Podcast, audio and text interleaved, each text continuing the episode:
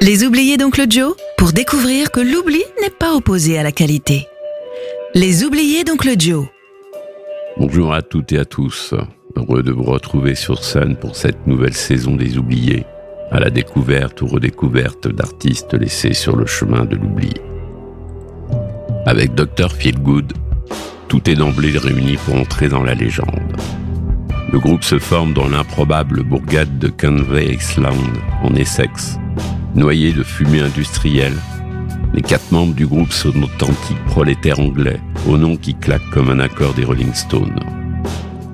Le nom du groupe vient de l'argot anglo-saxon, désignant l'héroïne, ou un médecin disposé à prescrire une surabondance de médicaments. Formé en 1971, Dr Feelgood écume bien vite le circuit ingrat des pubs, en particulier du fameux Ouest londonien. Faut 4 ans à Dr Feelgood pour sortir un premier album, sentant la sueur et la bière, dégoulinant de rhythm and blues jusque sur la sueur des planchers. Down by the Jetty en 1975 est un électrochoc. Les rock critiques d'Angleterre et de France en particulier célèbrent le retour du rock, en opposition aux longueurs du rock progressif, alors à son apogée. Des sons suivants, les fans suivent. Malpractice sort dix mois après Down by the Jetty, sorti en octobre 75. Il se classe numéro 17 en Angleterre. Il faut ensuite à peine un an à Dr. Feelgood pour parvenir au sommet et réussir l'exploit rare de classer un album en public au sommet des ventes. Stupidity est l'exact reflet des prestations de Dr. Feelgood, avec en particulier le jeu de guitare halluciné d'un Wilco Johnson qui ressuscite les moulinets de bras et les sauts genoux collés de Pete. Authentique et urgent, Dr. Feelgood et ses collègues du pub rock ouvrent la voie à une génération de rockers anglais qui n'auront de cesse de bousculer les règles et de porter haut l'étendard d'un rock redevenu séminal. Hélas, après un honnête album en 1977, Dr. Feelgood connaît un coup dur avec le départ de Wilco Johnson. Malgré les qualités de son remplaçant, Wilco Johnson n'est jamais vraiment remplacé, surtout dans le cœur des fans. Be You en 1977 et Private Practice en 1978 montrent la baisse de forme de Dr. Feelgood, débordé par le sens de la provocation du punk et surtout confronté à ses limites. Autant Dr. Feelgood s'est montré habile à transcender un répertoire de rock et de rhythm and blues, sentant bon les origines, autant il s'avère incapable de composer un répertoire qui lui appartient. De plus, les plus grands succès du groupe sont l'œuvre de Wilco Johnson. En 1981, J.P. Mayo jette l'éponge d'une impossible succession. En 1982, ce sont les historiques The Big Figure et John B. Sparks qui quittent le groupe. Dr. Feelgood est désormais incarné par le seul Lee Brio, showman infatigable et bon chanteur de rhythm and blues, mais c'est tout. La carrière de Dr. Feelgood se décline alors en tournée dans les circuits B, en albums sans grands intérêts et en compilations qui raniment le souvenir de la grande époque du groupe. Le 7 avril 1994, Librio décède à l'âge de 41 ans. Dr. Feelgood ne s'arrête cependant pas. Le groupe continue et tourne toujours malgré l'absence de tout membre originel dans la formation actuelle. Le réalisateur Julien Temple consacre en 2009 le film Old City Confidential à la légende des premières années de Dr. Feelgood. Si l'ordonnance de Dr. Feelgood n'a pas particulièrement favorisé les membres du groupe, elle a été salutaire pour le rock, grâce lui en soit rendue. Pour ma part, j'ai choisi de vous faire écouter Route 66, sorti en 1975.